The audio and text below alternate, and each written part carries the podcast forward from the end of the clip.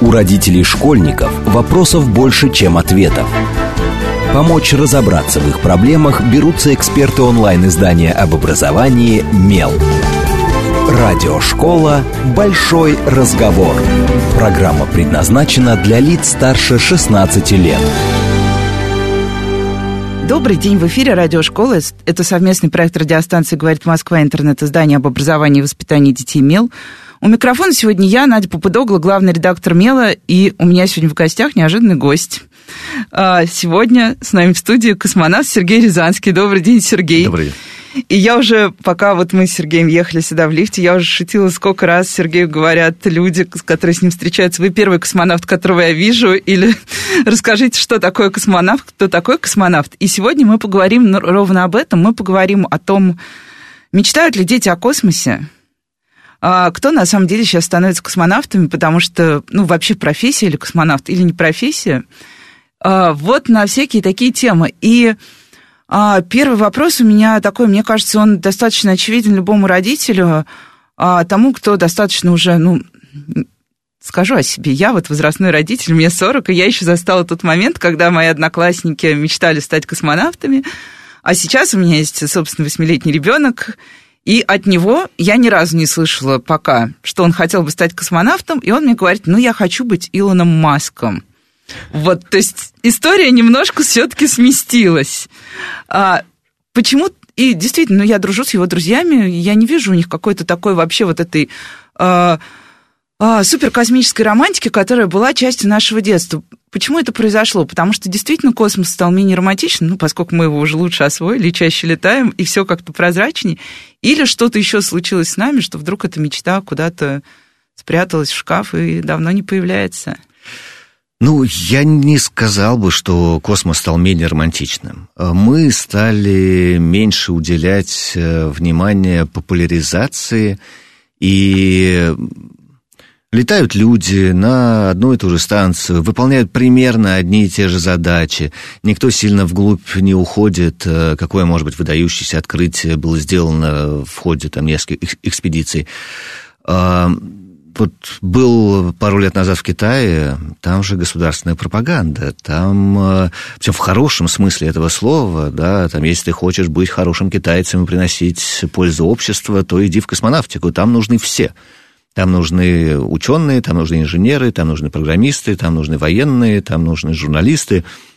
А сразу ты когда встречаешься со школьниками китайскими, они все хотят быть космонавтами?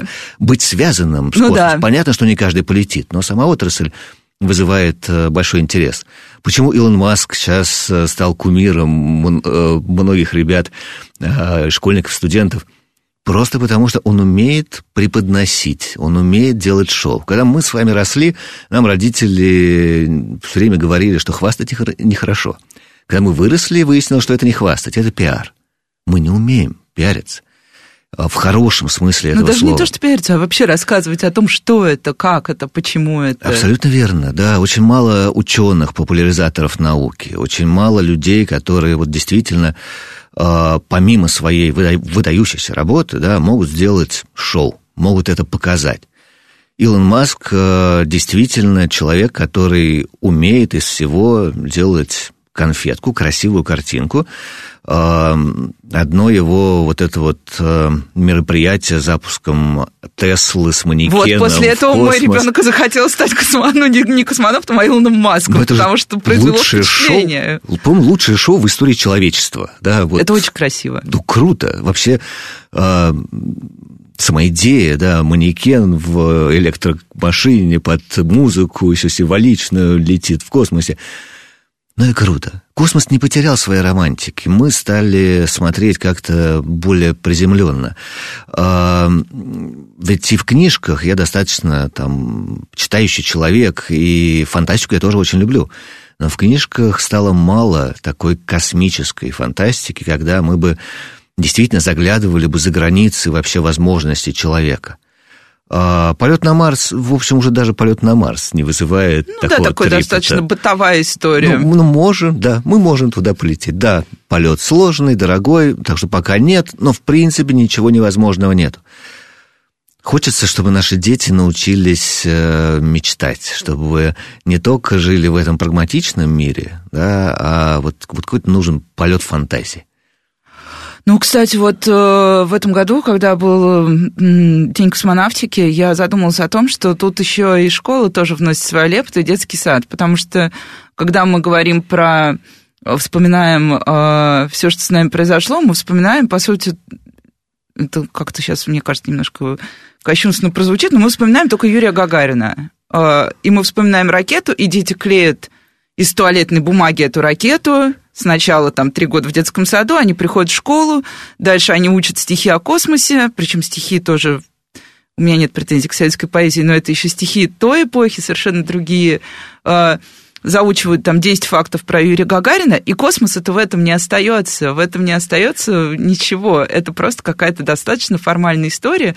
А Юрий Гагарин с каждым годом становится все старше, и да, для нынешнего поколения он тоже уже не такой, он не такой герой, каким он был для нас, совсем другой. Вот в том-то и дело, что очень важно не только гордиться своим прошлым, Историей, надо да. знать свое настоящее, там, кто сейчас на борту Международной космической станции.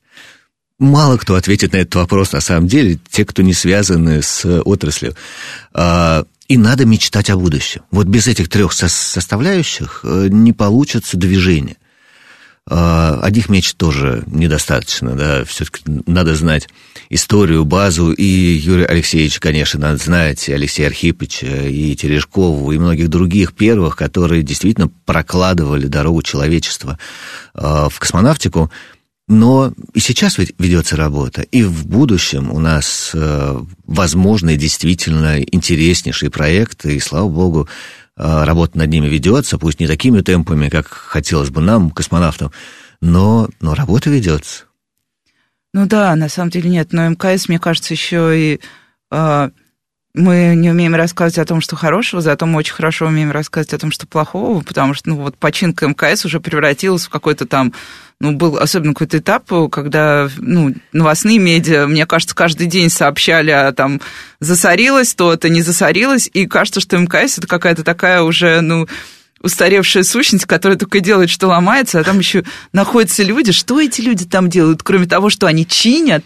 Мне кажется, большая часть, вот ты подойди к человеку, к человеку на улице и спроси, что делают на МКС, там ведь много людей, да. что они все делают? Сейчас там на данный момент, кстати, 11 человек. Вот что они там сейчас делают? Занимаются наукой. То есть, на самом деле, Международная космическая станция – это современная, мощнейшая научная лаборатория. Причем эксперименты идут и по физике, и по химии, и по биологии, и по медицине, даже по социологии проводятся эксперименты из космоса. Это исследование получения новых материалов, это выращивание уникальных кристаллов, которые потом востребованы в разных, э, в разных дисциплинах здесь на Земле. Это совершенно уникальные медицинские эксперименты, когда вот недавно наша частная российская компания, что достаточно редко, провела выдающийся эксперимент. И вот, э, я так считаю, в условиях космоса они поставили первый в мире 3D-биопринтер. То есть они реально напечатали э, щитовидную железу, хрящ. Если эта технология они отработают, и она сможет вернуться обратно на Землю, и они смогут создать 3D-биопринтер, работающий в условиях гравитации, это же перевернет все здраво, э, здравоохранение. У пациента, взяв его же клетки, ему же из его же клеток напечатают здоровый орган взамен поврежденного. Это же супер. Вот это романтика, кстати, уже та, которая... Это это та фундаментальная наука, которая делается на станции постоянно. Не каждый эксперимент приводит к получению новой технологии. Но без этих экспериментов мы не получим новые технологии, которые перевернут нашу жизнь. Поэтому мы должны вкладываться в космонавтику и и мы должны популяризировать. Я именно поэтому, на самом деле, и превратился из космонавта в писателя. У меня уже вышло пять книг, и, в частности, детские. «Можно ли забить гвоздь в космосе?» как раз для детей, которые учатся в школе. И книжка сейчас рекомендована для дополнительного чтения в школах. Недавно вышла книжка «Сказки звездного неба». Это для самых маленьких, где действительно в виде сказок э, показаны э, те созвездия, которые есть на небе, и как раз такая мнемоническая методика, которая у нас была в «Звездном городке», вот э, вышла в такую детскую сказку, где по ассоциациям ребенок сможет запомнить все созвездия на небе. Но, но такого должно быть больше. Должен быть там космический телеканал с образовательными передачами, как это делают наши насовские коллеги. Ой, да, кстати, у нас уже прекрасное медийное сопровождение. Я большой фанат. Был, например, кто-то из э, тех, кто был в Красной станции, кто, например, читал сказки детям, и я оставила своим детям эти сказки, потому что там очень хороший английский, и у нас совпадало в тот момент время. Мы прекрасно их слушали, вообще великолепно. Это была да. тоже романтика. Смотри, это из космоса. Да, и я сам тоже, между прочим, принимал участие в этом проекте, читал на своем не native английском тоже сказки, потому что проект был международный.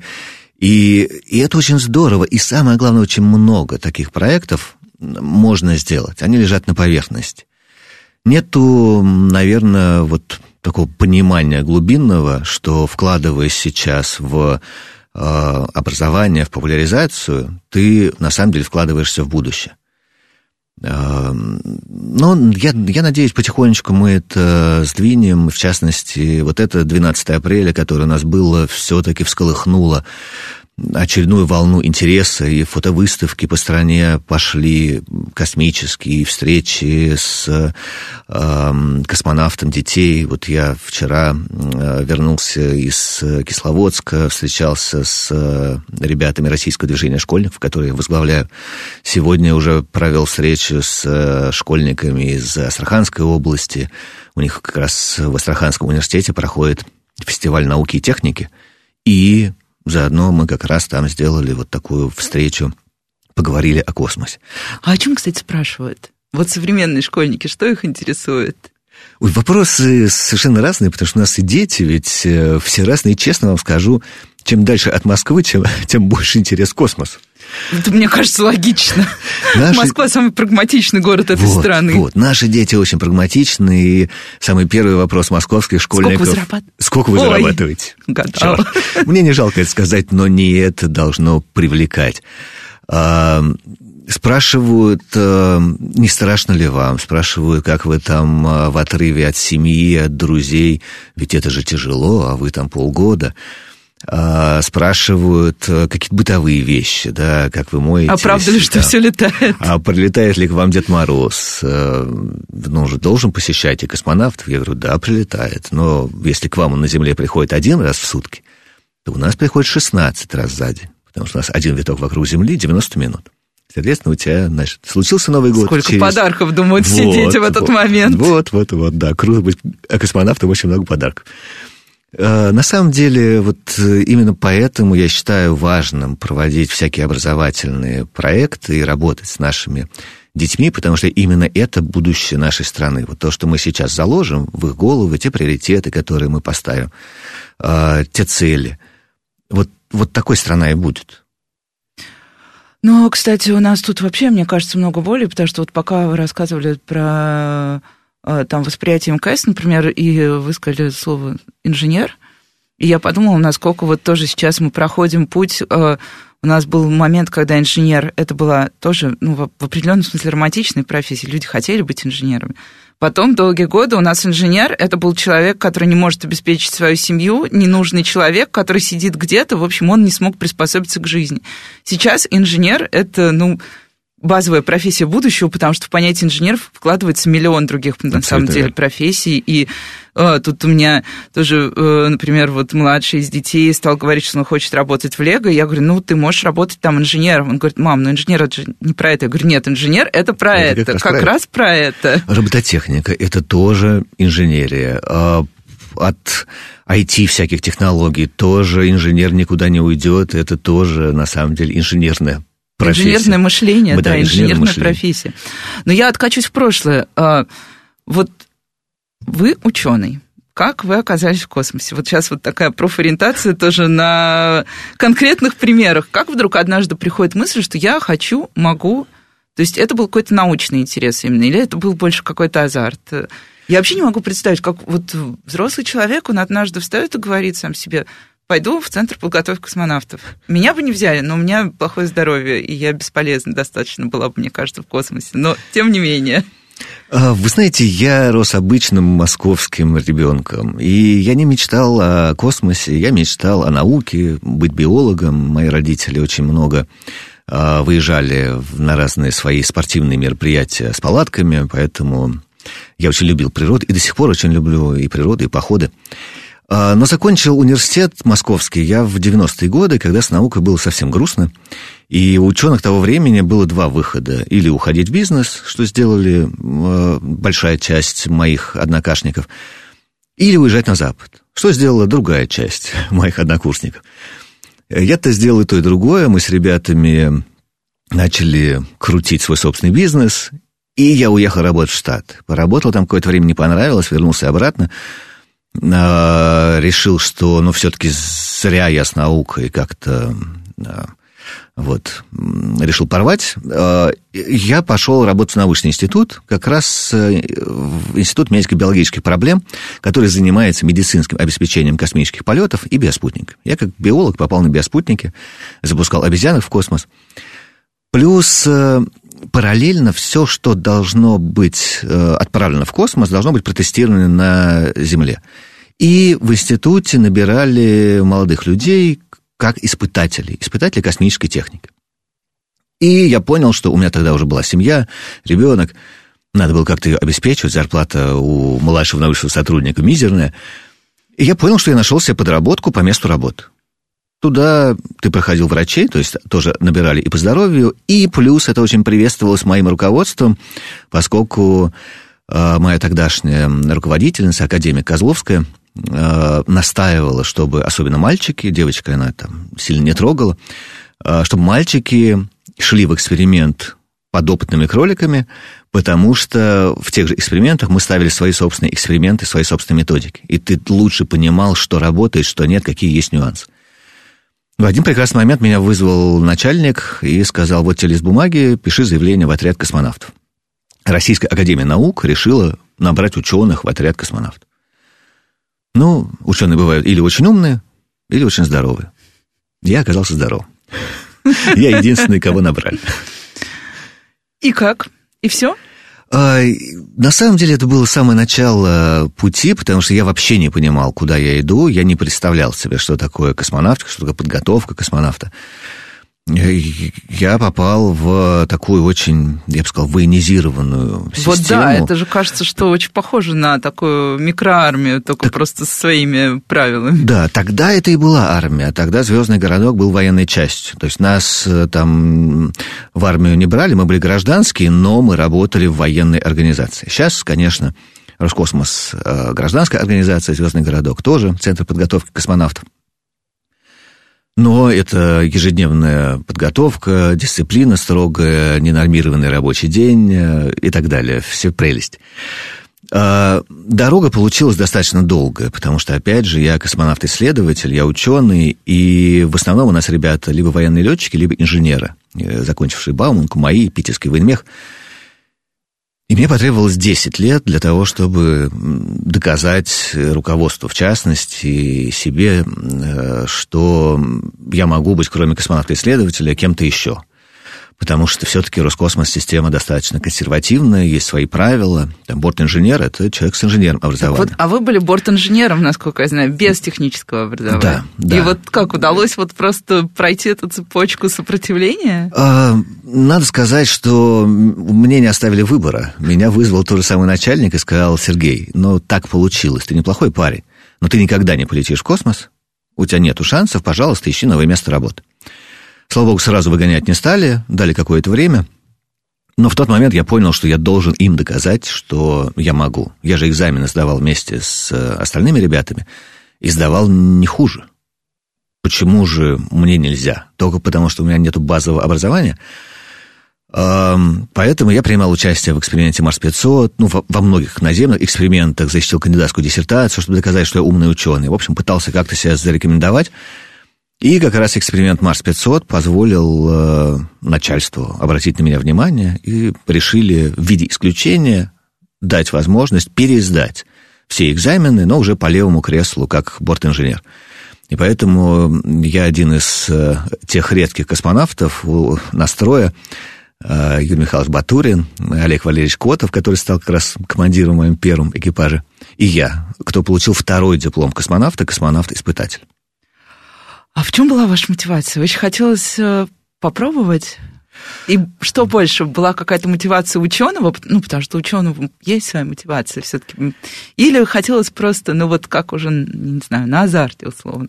У Я меня, смогу. У меня появился азарт. Э, мне всегда не нравится, когда мне кто-то говорит, что не, Сергей, ты не потянешь, у тебя не получится. Это возможно, наверное. Да, я, например, никогда не смогу танцевать в балете, ну, потому что у меня не получится, потому что это надо было заниматься раньше. Но когда я верю в свои силы, я понимаю, что я ничем не хуже, а мне говорят нет, вот тут я начинаю заводиться. Вот тут для меня это как красная тряпка для быка. Я не знаю, что это было воспитание родителей или какие-то там э, спортивная подготовка, но вот у меня появляется какая-то внутренняя такая сильная мотивация доказать, что люди ошибаются, что я могу. Я не зря об этом спрашиваю, просто это же вечная проблема родителей, когда ну, ребенку, например, говорят, там, ты не способен к математике. Ну, у нас часто в школе бывают такие темы, ты не способен к иностранным языкам и так далее. Вот родители нас вечно спрашивают, а как же ему сказать, что он может? Вот как вырастить в ребенке вот это вот упрямство и желание идти вперед? Да, и очень часто дети сами там что-то не получается, расстраиваются. Все, я больше не буду, да. И это ежедневная работа. Родитель – это тоже работа. Вот, для того, чтобы вселить надежду, дать вот эту уверенность. О, смотри, получилось. А помнишь, ты не умел э, на велосипеде кататься? А сейчас, смотри, купили тебе новый велосипед, ты сел и поехал. А, да, помню. Ну вот, видишь, чуть-чуть надо постараться. А семья вас поддерживала в вашем упорстве? Тоже так, э, я прям представила себя на месте вашей жены, простите, и думаю, вот, я бы начала волноваться в какой-то момент. Все по-разному, потому что семье, конечно, приходится очень тяжело, и не все поняли, зачем мне это надо, родители в частности, вот, потому что... Мы тебя ну, не космонавтом воспитывали. Ну, ну, есть альтернативная карьера ученого, да, и тут человек все бросает и Понятно же, что Еще он... упрямится, когда его не берут. Понятно же, что он никогда не полетит. Да, ну, да, да. Ну, это же всем понятно. Ну, что же такое? Вот. И плюс тоже, когда появляется вот такая работа, это, с одной стороны, хорошо, потому что у тебя там, драйв, мотивация. С другой стороны, когда работа на первом месте прекрасна, на первом, на втором замечательно. А когда она с первого по 120 то тут уже перебор. То есть в какой-то момент я понял, что 11 лет не был в отпуске. Ну, потому что я вечно пахал. И ну, есть свои плюсы, есть свои минусы. Зато сейчас у меня есть время, наконец-то, уделить внимание и своим детям, и своей семье, что я стараюсь сделать, несмотря на большое количество командировок. Да, я послушала про отпуск и подумала, что зря я жалуюсь на то, что у меня уже полтора года нет отпуска. Мне есть к чему идти дальше, надо... Не совет, надо все-таки переключаться. И тогда, когда я жаловался инструкторам, говорю, ну как же так, ну вообще отпуска нету. Они смеются и говорят, лучший отпуск – переключение активности. Это хороший совет, и мы сейчас как раз переключим активность и прервемся на короткие новости, а после этого прям поговорим уже в лоб, что же нужно тем, кто мечтает стать космонавтами. Не отключайтесь, это радиошкола. У родителей школьников вопросов больше, чем ответов. Помочь разобраться в их проблемах берутся эксперты онлайн-издания об образовании «Мел». Радиошкола «Большой разговор». Добрый день, в эфире снова радиошкола. Это совместный проект радиостанции «Говорит Москва. Интернет-издание об образовании и воспитании детей МЕЛ». У микрофона, как обычно, я, главный редактор МЕЛ Надя Попудогла. А в гостях у меня космонавт Сергей Рязанский. Добрый день, Сергей. Добрый. Если вы пропустили первую половину программы, то стоит ее переслушать, потому что мы уже очень о многом успели поговорить. Почему, например, э, космос потерял в нашей стране свою романтику, и вообще идея о космосе стала как-то меньше в головах у детей. Или, может быть, не стала, так что вы можете переслушать.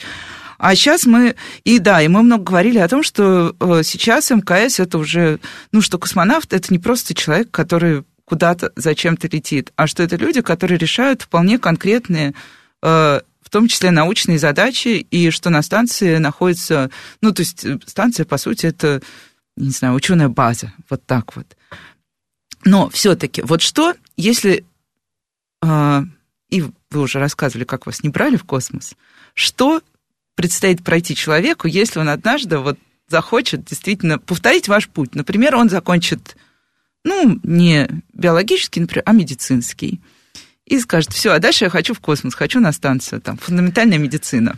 Ну вот сейчас на самом деле у людей появилось больше возможностей, потому что уже не первый, ну вот у нас проходят открытые наборы, когда любой человек, там, не старше 35 лет, э, там, соответствующий каким-то требованиям, которые выдвигаются в каждом наборе, немножко различаются, там, пишется обычно желательно техническое образование, но там не исключают э, и людей других специальностей. И люди могут попробовать поступить в отряд – если раньше все-таки основной акцент делался только на здоровье, космонавт там идеально здоровый человек, сейчас, конечно, должно быть среднее нормальное здоровье, но основной акцент уже идет на интеллект, на обучаемость. А, потому что современный космонавт, а, современный астронавт, да, из какой бы страны он ни был, он должен уметь все – мы полностью взаимозаменяемы. Военный летчик умеет препарировать мышку, биолог умеет программировать э, на компьютере, программист умеет управлять истребителями, самолетами, там, стыковать космические корабли. Мы полностью... Так, просто звучит стыковать, я прям представила, смогла бы я или нет. Ну, смогли бы. После, после определенной подготовки, конечно. А, в общем, это очень широкий спектр учебы, и на самом деле это безумно интересно. В какой-то момент, вот когда э, я как раз и задумывался о том, что, ну да, наверное, у меня не получится полететь в космос. Э, не жалею ли я о том, что несколько лет потерял? И, тут, я четко для себя сформулировал, что я не потерял. Я приобрел огромное количество знаний. Да, я не стал там специалистом в медицине, но я могу оказать первую неотложную помощь. Я ребятам в ходе полета и пломбы в зубы вставлял, и даже хирургические манипуляции мы проводили на одном из американских коллег, э, там, фактически спасая его жизнь. Все приходится делать, да, и и это полезно, и это безумно интересно. Даже сама подготовка в отряде — это встречи с потрясающими людьми, там, инструктора наши, э, космонавты летавшие, все варятся в одном э, кругу. И, ну, это, даже это уже интересно конечно, а, очень большой акцент на собеседованиях а, ставится на широте кругозора. А, английский язык у нас, кстати, стал одним из вступительных экзаменов в российский отряд космонавтов. Когда я поступал, такого не было. Считалось, а ладно, там, научим. Разберутся как-нибудь. Да. И, и это тоже очень важно. Вот э, мы, кстати, к Дню космонавтики с Яндекс Практикумом сделали космический выпуск урока английского языка, где говорили там о всяких сложностях, о еде э, в космической, подключили туда а, моего, да, о музыке, подключили туда моего итальянского коллегу Пауло Несполи, потому что мы, мы с ним в космосе пиццу готовили. А, даже такое было. А, на самом деле, вот это хороший, хороший такой стимул, в частности для родителей, если их дети мечтают э, стать космонавтом, то я говорю, слушайте, вот поддерживайте эту, эту мечту, потому что, первое, будущий космонавт должен хорошо учиться, второе, будущий космонавт должен обязательно каждый день делать зарядку, ну и третье, будущий космонавт обязательно должен слушаться папу и маму. Командир экипажа. В будущем, да. А, но а, если поговорить еще не только про какие-то, да, ну вот понятно, э, все английский урок действительно классный, я сама с удовольствием послушала, когда мне прислали его коллеги из практикума. А, если говорить не о каких-то hard skills, да, ну то есть, а о мягких навыках, так называемых, мы о них в последнее время очень много говорим, mm-hmm кооперация, коллаборация, понимание другого. Вот мне кажется, что просто на космической станции эти качества становятся прям, ну, супер важными, ну, потому что нет возможности взять, хлопнуть дверью и сказать, да, да, я да. пошел, до свидания. Вот это как-то вообще прорабатывают. Э, и что самое ценное, как вам кажется, вот для людей, которые однажды окажутся вместе в замкнутом пространстве и не на Земле, а еще и в космосе? Ну вот э, На самом деле у нас и подготовка есть специальная, плюс еще на собственном опыте ты шишки набиваешь еще на земле. Потому что есть условные экипажи, есть тренировки, тренировки по выживанию и так далее, и так далее.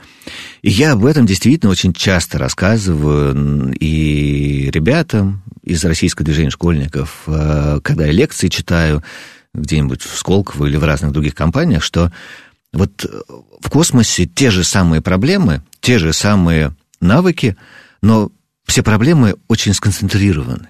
Толщина стенка космической станции полтора миллиметра. Ты живешь в постоянном стрессе, в постоянной опасности для жизни с людьми, которых не ты выбирал. Тебе назначили членов экипажа. Это миф, что космонавтов набирают по принципу психологической да? совместимости. Опа, разрушена одна, одна из моих э, убежденностей. У нас международные экипажи, поэтому американцы выдвинули своего богатыря, ну, да, итальянцы да. своего, русские своего, и летите голуби. И договаривайтесь. Да, а дальше ты думаешь, ага, мне надо выстроить взаимоотношения, потому что от этих людей будет зависеть моя жизнь. Могут быть конфликты, мы обычные люди, да, мы э, с разной национальной ментальностью, с разным религиозным воспитанием. Вообще взрослые сложившиеся люди, которых вдруг засунули вот в эти условия. И на самом деле с теми же самыми проблемами сталкиваются и люди здесь на Земле, там, в современном бизнесе, в, в любой работе. И очень важно выстроить вот эту вот комфортную, позитивную атмосферу внутри экипажа, потому что, не дай бог, что-то случится, счет пойдет даже не на секунды, а на доли секунд. И ключевой вещью будет взаимопонимание внутри команды. Да, может быть, после полета ты не останешься там с коллегой большими друзьями. А, мне, наверное, везет, мы до сих пор дружим с ребятами, много общаемся. А, но, по крайней мере, вот этот период ты должен пройти так, чтобы это не сказалось на работе, на проекте, на выживаемости команды. И это, конечно, очень важно. И прям хочется сразу спросить, из-за чего могут поругаться космонавты на космической станции? Мы же все люди. И обычно из-за чего мы на Земле ругаемся? Обычно Кто-то из не помыл тарелку, как вот, известно. Из-за всяких мелочей. Кто-то э, снял носки и разбрасывает их по станции. Ну, слушай, ну твои носки, ну убери. Кто-то поел на общественном столе, а оставил обертки от еды. Ну вот, рядом урна. Ну, неужели сложно убрать? Ведь стол-то общественный. Вот, вот эти мелочи, и когда нету привычных способов переключиться, разгрузиться. Кота не потискать, жену не обнять, с пацанами никуда не сходить. Да, и человек начинает э, вот вместо переключения выплескивать свой негатив на окружающих. И дальше вот такая вот идет космическая конфликтология, каким образом научиться... А приходилось мирить коллег? Конечно, конечно. Э, научиться ругаться по-доброму, уважительно. Да? Ты, ты вроде должен сказать свое фи, ведь это же тебя бесит, но сказать ты его должен так, чтобы человек не задеть, потому что, опять же, твоя жизнь зависит от него, но так, чтобы он понял. И вот начинается вот это вот э, выстраивание отношений, там куда-нибудь отошел, успокоился, нашел правильные слова, вернулся обратно, говорит, дружище, слушай, ну вот такая проблема есть, давай с тобой договоримся. Мне нужна твоя помощь, там, вот как бы вот эту проблему решить. Вовлекаешь человека туда. Ну, на, на самом деле очень много психологии в космических полетах. Ну, мне кажется, да, неудивительно, потому что э, все-таки но опять же, как да, как я уже сказала, тут не выйдешь спокойно и да. не пробежишься вокруг дома 10 раз, чтобы снять запал. И когда у нас наступила на Земле э, пандемия с вот этой изоляцией жесткой, э, все резко присели дома, начали работать, очень многие компании, мои клиенты обращались ко мне, Сергей, слушай, выручай, нам надо как-то поддержать своих сотрудников, потому что часть из них не может заставить себя работать, они дома, а дома они привыкли отдыхать часть работает 24 на 7, у них эмоциональное выгорание. Раньше они хотя бы уходили с работы, сейчас работа пришла домой. Но ведь у вас же изоляция и удаленка – это часть вашей профессиональной деятельности. Я написал даже лекцию такую «Дома тоже космос».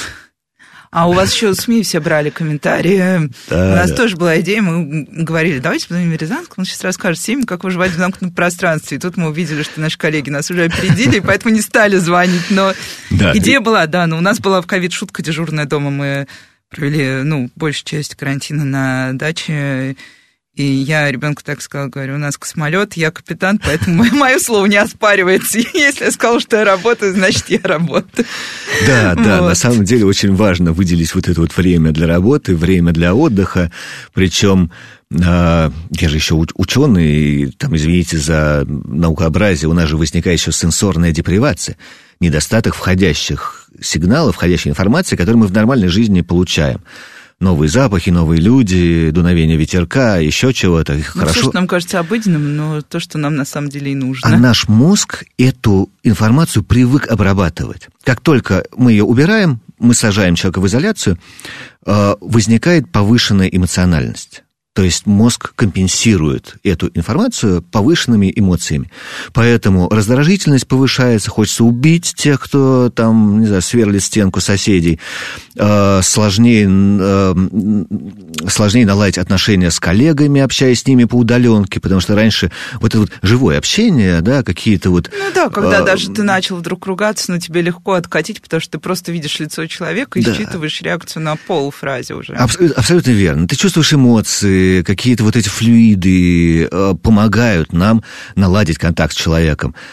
На удаленке, в компьютерной видеосвязи, к сожалению, это не работает. И начинаются проблемы. И тоже некоторые компании жаловались, что два отдела работали всегда вместе, да, ругались, да, была конкуренция. А сейчас вообще они просто готовы друг друга растерзать, потому что пропало живое общение. Да, и тут я поняла, что все-таки были правы те люди, которые говорили мне, что я живу шикарно, потому что, ну да, на даче ты, конечно, не мог никуда ездить, но у меня все равно, у меня было озеро, там куча какого-то релакса вокруг, а те люди, которые сидели в квартирах в Москве, вот, вот, вот. рассказывали мне просто какие-то ужасы о том, как, ну, как они сейчас себя чувствуют, и я теперь понимаю, что тут не только вопрос просто свободы. Это, да, и вопрос всего, что вообще с тобой в этот момент происходит. Ну, тут надо осознанно подходить к этой проблеме. Мы там обязательно делали зарядку с семьей для того, чтобы был какой-то объем движений. Мы с э, младшим э, каждый день решили, что мы будем помогать маме готовить салаты. Каждый день мы делаем мужские рецепты салатов. Ну, понятно, что это выглядело очень смешно, но так как пятилетний мальчик там много чего не может, но, с другой стороны, он придумал да не, нормально, свои нормально. рецепты. Они свои рецепты да, да, раз, да, да, да, да, и получалось нормально. Ну, плюс надо разнообразить активность, чтобы был там, здесь почитали, здесь посмотрели вместе киношку, здесь занялись спортом, здесь приготовили новое блюдо и так далее. И тогда вот как раз вот с этим информационным голодом мы справляемся. А, ну, а теперь я немножко все-таки вернусь к тому, что космос же не навсегда получается. Вот вы ушли из космоса. Чем занимаются вообще космонавты, когда они перестают быть космонавтами? Ну, на, на не знаю, примере вашего окружения, тех, за кем вы наблюдаете, вот э, ваших коллег. А, все возвращаются, например, в науку, если пришли из науки, или космос все-таки все меняет, и дальше все идет немножко по-другому? Все по-разному. Надо сказать, что в науку сложно вернуться, как и в медицину, например, потому что ты, Прерываешься ты теряешь практику. Срок, да? да. Поэтому э, кто-то, да, в науку, но в научный менеджмент. Там, замдиректора институтов или директора. Кто-то продолжает инженерную работу, уже больше выступая как эксперт Э, при создании каких-то вещей, э, технологий. Кто-то идет в политику. У нас несколько космонавтов депутата. Э, я пошел в преподавание, я читаю лекции в разных бизнес-школах, в разных компаниях, на русском, на английском. Поэтому и командировок много. Я пошел в общественную деятельность, возглавляю российское движение школьников и считаю, что это очень здорово, когда у тебя есть возможность э, прикоснуться к формированию вот этого нового будущего. Да, там волонтерские проекты запускаем с ребятами, экологические проекты, поддерживаем школьные музеи для того, чтобы была вот эта вот гордость за малую родину, а, потому что в основном у нас 65 примерно процентов в нашем движении школы это деревенские, деревенские да. поселковые. И и там у детей очень мало возможностей, в отличие от наших московских детей. И мы как раз можем дать ребятам эти возможности. Вот постоянно делаем какие-то смены, форумы. Ну, прошлый год, понятно, все ушли в онлайн, но и в онлайне мы сделали множество интересных проектов. Например, там а, просто о сложном, когда ученые рассказывают, о какой выдающей наукой они занимаются. Простым языком для детишек. И у нас там проект э, получал по 500 тысяч э, онлайн зрителей, то есть не только сколько просмотров, а просто зрителей было полмиллиона. И это, конечно, очень здорово. Э, в общем, э, а, один у меня сейчас коллега увлекся парашютными прыжками и активно ездит, прыгает, путешествует, ходит под парусом на яхте. Я вот тоже собрался вот в следующем э, месяце сдавать на яхтенные капитанские права потому что из космоса посмотрел э, на Землю, виш-лист тех мест, куда я хочу попутешествовать, увеличился в сотни раз. В общем, э, я очень люблю путешествовать, и, и тоже стараюсь сделать это частью своей работы. И вот один из проектов, который мы делаем, комбатуры, это, это путешествие с предпринимателями где, опять же, там есть и детский формат, где предприниматель берет своих детей, и, опять же, это и выстраивание взаимоотношений между родителем и ребенком. Ну и плюс это э, такая работа в совершенно других условиях, выход из зоны комфорта, и человек понимает, что ему казалось, что вот у него на работе были проблемы. Не, то ерунда. Здесь бывает сложнее. Ну и такой вопрос, э, мне кажется, мы вроде бы говорим, что мальчики и девочки равны, а, но девочек среди космонавток а, очень мало. Да. А, девочек-космонавток. А, я не знаю, вот э, я пару раз, ну, мне кажется, ну просто как э, такой бытовой потребитель новостей смотрел вот как раз объявление о наборе в отряды. Там есть женщины, но потом такое ощущение, что эти женщины все куда-то исчезают на стадии отбора. Почему так? Ну, понятно, а, тем ну, более, если мы говорим, что космической станции нужны ученые. Женщины могут быть учеными, Конечно, это мы уже прекрасными знаем. учеными, да. да. А, к сожалению, ответ э, очень простой. А, физиология. То есть мужики физиологически устроены примитивно. У нас постоянный гормональный уровень. У женщин же устойчивость к различным факторам зависит от фазы цикла. Поэтому, а требования в общем одни и те же. Понятно, что там девочкам надо дополнительных врачей пройти, но общие требования одни и те же. У нас нету, как у американских коллег, у нас нету отдельно набора квот в наборах. А Кво- у них, квота у них на... прям квоты в наборе, у, да? У, у них обязательные квоты на э, мальчиков, на девочек, на черненьких, зелененьких и так далее. Причем это официальная политика НАСА. Мы должны набрать вот вот такого представителя нашего общества, для того, чтобы потом он представлял интересы НАСА для вот этой вот части, э, общества, части да. популяции. Э, у нас такого нет. У нас есть космическая задача, всех под одну гребенку. Сейчас у нас одна девочка в отряде, Аня Кикина, радиоведущая с Алтая, э, мастер спорта по рафтингу, в общем, из тех девчонок, которые слона на скаку остановят и хоботом оторвет. Замечательная девочка, очень сильная и в физическом плане, и в интеллектуальном плане, очень, как, как спортсменка, очень упорная, старательная, не все ей давалось легко, но она э, упирается и догоняет, наверстывает, если вдруг отстает. Вот сейчас она стоит, по-моему, на 22 год, если не ошибаюсь, в экипаже. Так что скоро полетит. Кстати, о популяризации недавно э, выпустили куклу Барби в виде, Да. в виде Ани Кикиной. Вот. Э, Она, конечно, ужасно не любит эту историю, очень смущается, говорит, ну что вы, ну я же еще не полетела э, и вообще ничего А не сделала. а куклу уже выпустили, да.